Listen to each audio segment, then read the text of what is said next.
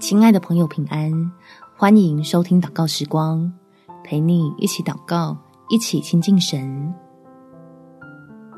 离开是非之地，然后福杯满溢。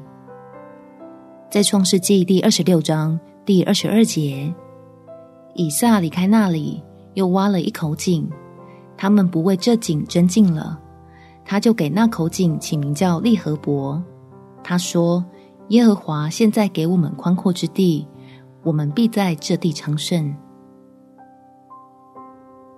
亲爱的朋友，别再让宝贵的时间与精力滞留在那个让我们委屈的环境。祷告跟天赋要信心，好继续跟随他前进，进到预备好的祝福里面去。我们一起来祷告，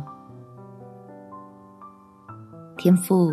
相信你是为了修剪我的性格，增加我的智慧，以及扩张我的境界，所以允许那些人来为恶，使我看似遭受挫败，却是凭着信心得胜。掌权的神在将来为我预备的，绝对能使我赞叹：有你同在真好。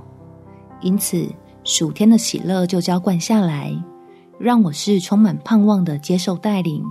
选择离开那是非之地，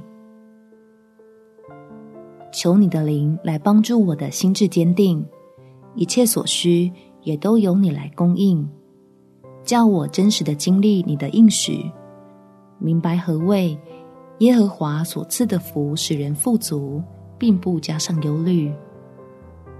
感谢天父垂听我的祷告，奉主耶稣基督的圣名祈求，阿门。